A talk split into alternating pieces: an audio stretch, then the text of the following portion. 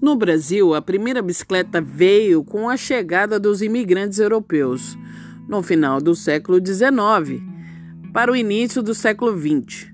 O Velódromo Paulista, como era chamado, foi o pioneiro na primeira prova oficial de ciclismo no Brasil, na qual participaram pouco mais de 40 atletas.